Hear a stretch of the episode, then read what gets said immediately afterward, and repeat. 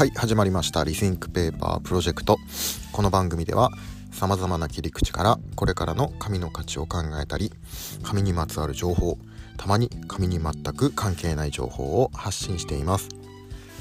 この番組は清水志向株式会社の清水聡がお送りしています。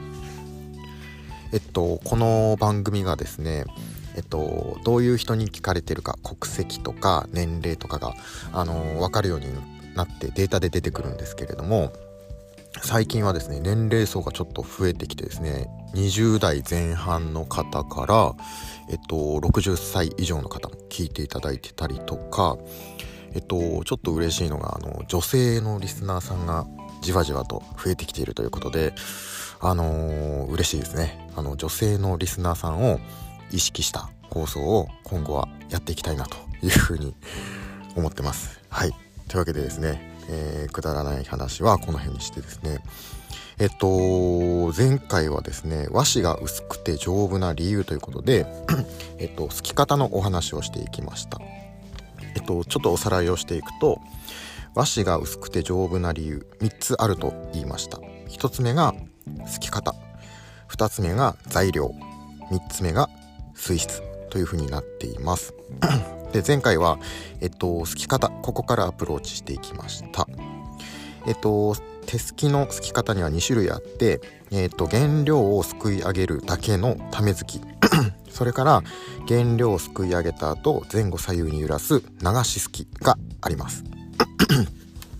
えっと紙はですね繊維の結合でできてますから同じ原料ですいた時にためすきと流しすきを比べると流す流しすきの方が繊維の絡み方がより複雑になって強い紙ができるということでした。でまたですね流しすきの方が均一で綺麗な紙が透けると。これは、えっと、前後左右に揺らす間に紙の状態を整えることができる方できるからということですね。はい。ここまでが前回のおさらいですね。すき方。で今回はですね和紙が薄くて丈夫な理由を材料の視点から見ていきたいと思います。はい。えっと時代をですねギュインと遡っていきます。時は、えー、610年ですね。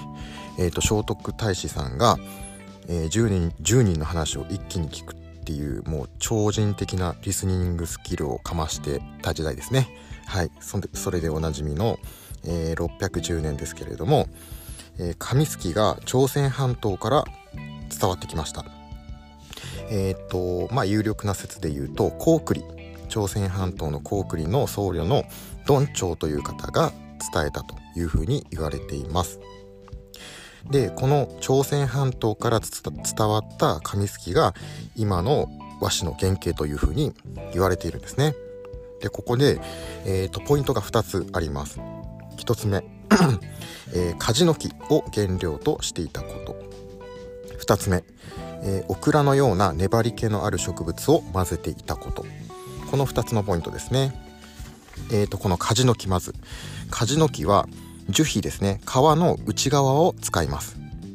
この繊維がですねめちゃくちゃ長くてえっ、とすごい結合をする時に有利になるんですね。そのため、えー、繊維が長いから強く強い紙ができると。まあここまではあの簡単な話なんですけれども、えー、次のポイントのオクラの仲間の植物を混ぜていたこと。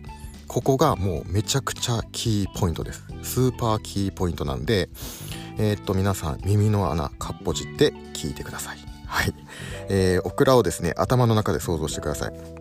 なんかあのー、粘り気のある糸を引くような液体が出てきますよねオクラって。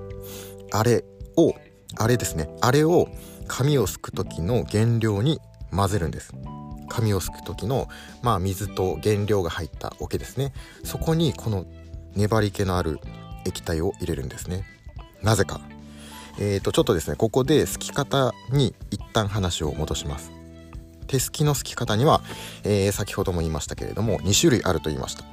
ためすきと流しすきですね。もう覚えましたね、えー、流しすきの方がゆらゆらする分強くて均一な紙ができると言いました。この流しすきをするために必要なのがこのネバネバの液体なんです。はい皆さん。えっと木枠で原料をすくい上げるシーンを思い浮かべてほしいんですけれどもはいまずネバネバを入れてない。水だけの状態ですね。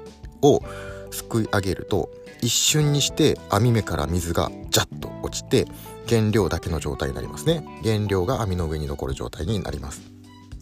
一方でこのネバネバの液体を入れたトロトロの状態のものをすくい上げると原料と液体が網目の上で一定時間滞留するんです。はい。そしてこのネバネバの液体が少しずつ落ちていくこの間にゆらゆらさせることが可能になるんですね。はい。そうなんです。和紙はですねこの朝鮮半島のすき方と材料を取り入れました。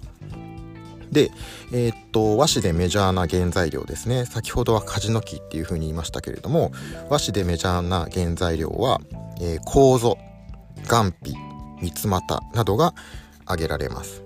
いずれもえーと、人皮繊維と言われていてつまり、えーと強靭な皮を持つ植物ですね。